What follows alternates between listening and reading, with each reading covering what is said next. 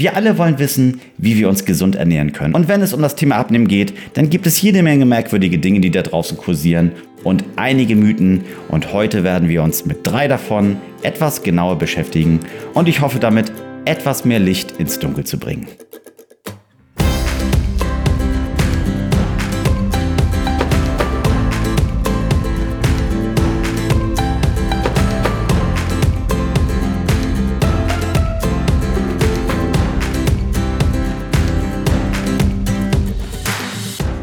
Ich bin Timo Zape, Sportwissenschaftler, Personal Trainer und Coach. Seit über 20 Jahren unterstütze ich Menschen bei der Umsetzung eines gesunden und aktiven Lebensstils. Und das hier ist der Mindkicks Podcast, in dem ich auch mit dir Gedanken und Impulse für deine Gesundheit teilen möchte. Heute die drei größten Abnehmmythen. Zum Zeitpunkt dieser Aufnahme befinden wir uns im Januar 2024 und inspiriert durch die guten Vorsätze flattern überall neue Abnehmtipps und Schlankmachermythen durch Welt. Neue Diäten, Methoden und Programme werden verkauft und ja, kleiner Side-Fact, eigentlich beruhen sie alle auf dem gleichen Prinzip, aber die Verwirrung, die sich so langsam einstellt, die ist natürlich besonders förderlich für all die Menschen, die dort draußen ein neues Programm verkaufen wollen, eine neue Methode, ein neues Präparat verkaufen wollen und sich dabei von anderen alten Methoden abgrenzen wollen. Ich möchte heute mit drei großen Ernährungsmythen zum Thema Abnehmen aufräumen, die mir immer wieder in meiner Arbeit begegnen. Und wir starten gleich durch mit Mythos Nummer eins: Fett macht Fett.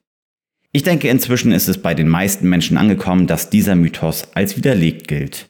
Fett macht Fett war lange Jahre die Kernaussage, wenn es um das Thema Gewichtsreduktion ging. Das heißt, wenn du Gewicht abnehmen wolltest, dann solltest du als erstes Fett reduzieren. Das ist inzwischen überholt. Zunächst einmal klingt es ja einleuchtend. Fett macht Fett, das heißt, wenn du Fettsäuren im Essen isst, dann wird das auch sicherlich als Fett in deinem Körper abgelagert. Dem ist allerdings nicht wirklich so. Und das wurde inzwischen auch in vielen Studien belegt. Es gibt darunter sogar eine Studie aus dem Jahr 2017, die behauptet, dass eine höhere Fettaufnahme mit einem geringeren Risiko für Herz-Kreislauf-Erkrankungen verbunden ist. Das ist schon ziemlich phänomenal, denn äh, noch vor 20, 30 Jahren hat man genau das Gegenteil behauptet. Würdest du zu viel Fette zu dir nehmen, dann hättest du ein erhöhtes Risiko an Arteriosklerose und an der Verfettung deiner Blutgefäße. Nun muss man hier allerdings ein bisschen stoppen und äh, auch die ganze Euphorie ein wenig zurückschrauben. Denn diese Studie, von der ich gerade sprach, ist nicht ganz so, ja, unhinterfragt anzunehmen, wie man vielleicht auf den ersten Blick glaubt. Äh, zunächst sieht es ganz gut aus. Das ist eine Studie, die tatsächlich äh, veröffentlicht wurde in einem angesehenen Journal und äh, mit 135.000 Teilnehmern aus über 18 Ländern aufweisen kann. Das hört sich schon erstmal sehr gut an. Allerdings wurde hier nicht genug differenziert, welche Form und welche Qualität der Fette zu berücksichtigen wären. So kannst du nicht davon ausgehen, dass eine fettreiche Kost gut für dein Herz wäre. Und du kannst auch nicht davon ausgehen, dass wenn du viele Fette zu dir nimmst, dass du damit abnimmst. Das, was definitiv bleibt, ist, dass Fett ein hochkalorischer Makronährstoff ist das heißt, du nimmst sehr viele Kalorien auf pro Gramm Fett. Und innerhalb der Fette gibt es verschiedene Qualitäten der Fette. Es gibt ungesättigte Fettsäuren, es gibt gesättigte Fettsäuren und es gibt auch die berühmt-berüchtigten Transfette.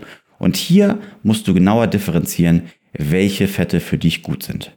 So kann man generell sagen, dass ungesättigte Fettsäuren gesünder sind als gesättigte und dass man auf Transfette die vor allem in frittierten Fertigprodukten, aber auch in vielen anderen Dingen vorhanden sind, die man gar nicht so erwartet, dass man diese vermeiden sollte.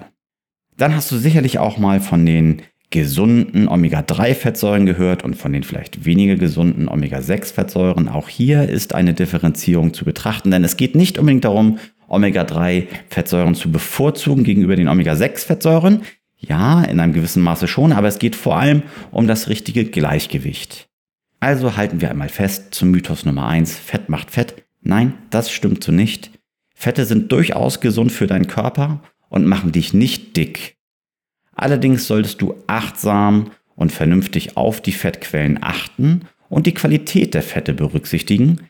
Dann kannst du auch mit Fetten aus Olivenöl zum Beispiel gut abnehmen. Mythos Nummer zwei: Kohlenhydrate sind der Feind. Nach der großen Revolution gegenüber der Fettmacht-Fett-Debatte wurde dann ein neuer Feind entdeckt, nämlich die Kohlenhydrate. Und inzwischen weiß man oder glaubt man zu wissen, dass Kohlenhydrate der eigentliche Feind sind und Kohlenhydrate wirklich dick machen. Isst du zu viel Kohlenhydrate, vor allem am Abend, dann setzt das an und du wirst immer, immer dicker. Aber ist das wirklich so? Nein, tatsächlich ist es nicht so. Auch dieser Mythos stimmt nicht. Denn Kohlenhydrate sind definitiv nicht der Feind. Wir brauchen Kohlenhydrate und Kohlenhydrate sind sehr wichtige Energielieferanten. Wir brauchen diese vor allem für unsere Muskelaktivität und auch für unsere Hirntätigkeit. Auf Kohlenhydrate zu verzichten ist wirklich keine sehr coole Idee. Auch wenn Low-Carb-Diäten und auch ketogene Diäten in letzter Zeit sehr, sehr populär geworden sind. Gegen Low Carb würde ich vielleicht gar nicht so viel einzuwenden haben, denn da sind ja immer noch Kohlenhydrate erlaubt. Aber viel wichtiger ist es eigentlich, dass du dir über die Qualität, wieder einmal, über die Qualität der Kohlenhydrate Gedanken machst.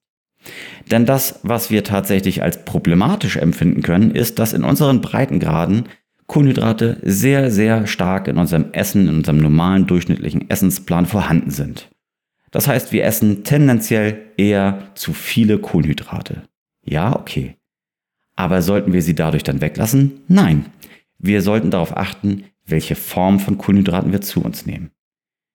Denn neben den bösen, bösen Kohlenhydraten, die man als Einfachzucker kennt oder Monosaccharide, das sind so Zucker, die in äh, Süßigkeiten drin sind, äh, raffinierter Zucker, der auch in vielen Produkten schon ja, fast versteckt vorhanden ist, gibt es auch sehr komplexe Kohlenhydrate, die durchaus sehr gesund sind. Unter anderem auch Ballaststoffe.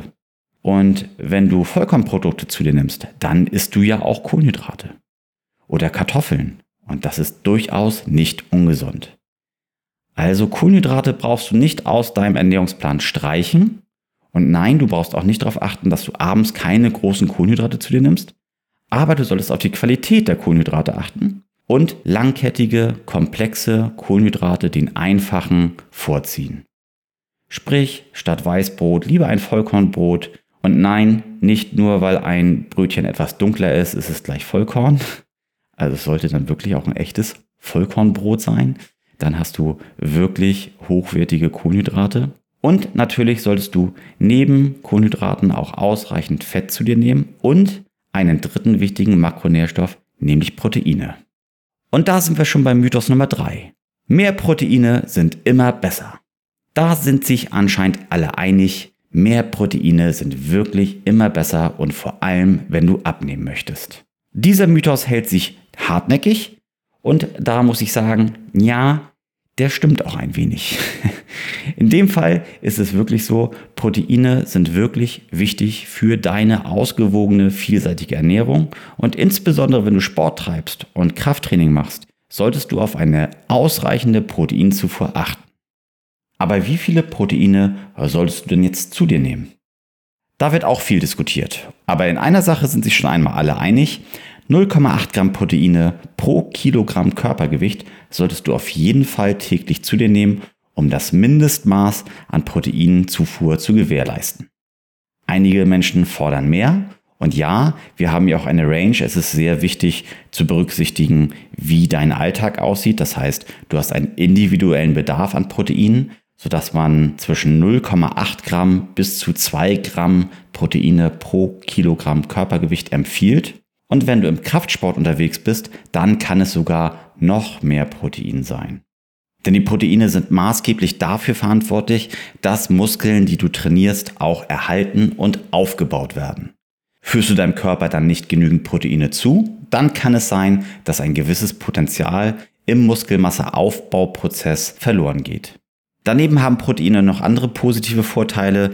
Einer ist zum Beispiel, dass sie sehr sättigend sind. Und damit schaffst du es dann auch, mit weniger Gesamtkalorien über den Tag trotzdem satt zu bleiben. Und das ist ja ganz entscheidend. Du möchtest ja nicht hungern. Du solltest auch nicht hungern. Und wenn du deinem Körper ausreichend Proteine zufügst, dann wirst du satt sein können, ohne dass du deine Energiebilanz dabei verletzt. Also ja, Mythos 3, der stimmt. Mehr Proteine sind grundsätzlich immer besser. Aber trotzdem ist der Mythos, mehr Proteine sind immer besser, nicht ganz richtig. Denn wenn du über deinem individuellen Bedarf Proteine zu dir nimmst, dann bringt es dir rein gar nichts. Es könnte theoretisch eventuell sogar schädlich sein. Du solltest also realistisch einschätzen, wie viel Protein du tatsächlich brauchst mit deiner körperlichen Tätigkeit zusammen oder dich dabei auch fachkompetent beraten lassen. Und in diesem Zusammenhang gibt es dann auch immer noch die Frage, woher sollten dann die Proteine kommen? Ist tierisches Protein besser als pflanzliches Protein? Hierzu gibt es Studien, die behaupten, dass zu viel tierisches Protein mit einem erhöhten Risiko für bestimmte Krankheiten verbunden sein könnte. Allerdings sind diese Studien ja manchmal ein bisschen fraglich, weil man nicht so genau weiß, welche Gruppen dahinter ein besonders hohes Interesse an dem Ergebnis haben. Und man kann grundsätzlich nicht sagen, dass tierisches Protein schlechter wäre als pflanzliches Protein. Die damit verbundenen Krankheiten hängen eher oder können eher damit zusammenhängen, dass ein zu hoher Fleischkonsum auch gleichzeitig mit der Aufnahme von anderen Inhaltsstoffen verbunden ist, die wiederum bestimmte Krankheiten hervorrufen können. Und da sind wir dann bei einer ganz anderen Diskussion. Solltest du Fleisch essen? Ist Fleischessen gesund? Und das kann man jetzt nicht so ganz, ganz kurz beantworten, weil da doch ein paar mehr Perspektiven zu berücksichtigen sind. Aber rein aus der Sicht des Abnehmens und nur aus dieser einzigen Perspektive kann man sagen, dass Proteine sowohl aus tierischen als auch aus pflanzlichen Quellen geeignet sind, dich zu sättigen und demnach auch gut sind für deinen Abnehmprozess.